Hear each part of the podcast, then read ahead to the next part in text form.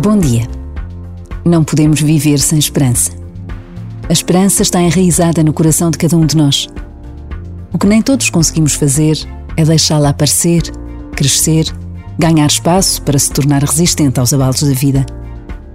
Só conscientes desta certeza é que seremos capazes de abrir caminhos a quem está incapaz de ver que há sempre sol, mesmo que por detrás das mais escuras nuvens.